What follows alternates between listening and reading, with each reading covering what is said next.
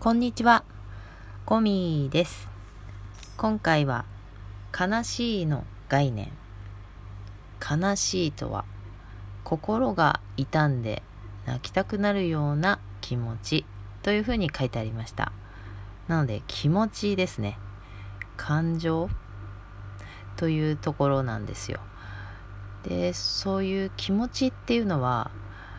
それぞれの感じ方がまあこれは全く違う。で同じ悲しいでも、うん、表現の仕方も違うしこう自分の自覚としても違う。これは本当に、えー、人の気持ちっていうのは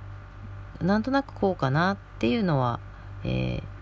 予想はできるけど全くその人が感じ取ってるように同じように感じ取ることはできないものだというふうに私は思っています。以前、えー、あれは何だかな？なんかストレス解消なんちゃらみたいななんかワークショップみたいななんかそういうので聞いたお話なんですけどその人の死、えーと、と身近な人の死っていうのがストレスがすごくかかるということでえまあマニュアルというか一般的にということなんですけど身近な人の誰が亡くなっ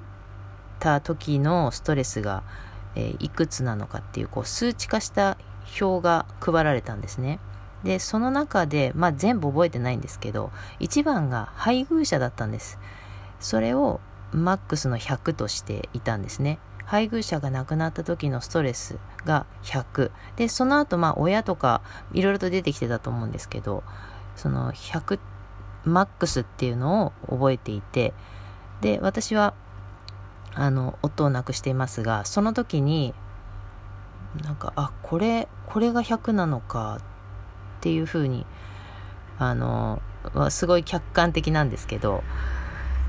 そうなんだっていう。ねなんかそんな風な感覚で、え自分の感情を見てました。でも周りの人を見ると周りの人っていうのはねその配偶者を亡くした人の一般的な様子として見られるのはもう毎日泣いて泣いて泣いて目が腫れちゃって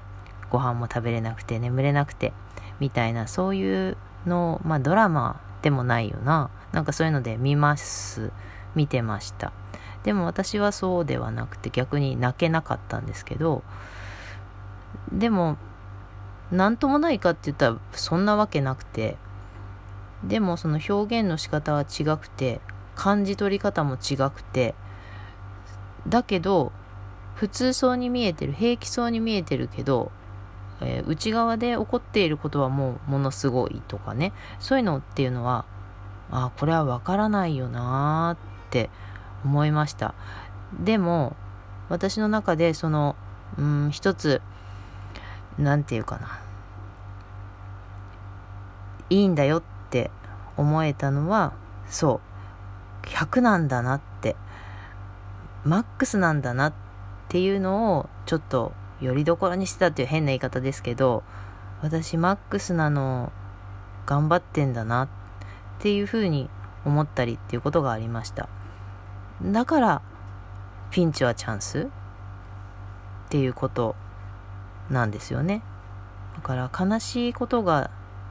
あった時そのね現実に起きていることっていうのは変わらないんですよ。誰が見ても。その感情が変わるだけ。それを見てどう思うかっていうのは人それぞれなんですね。私にとって悲しいことが悲しい出来事が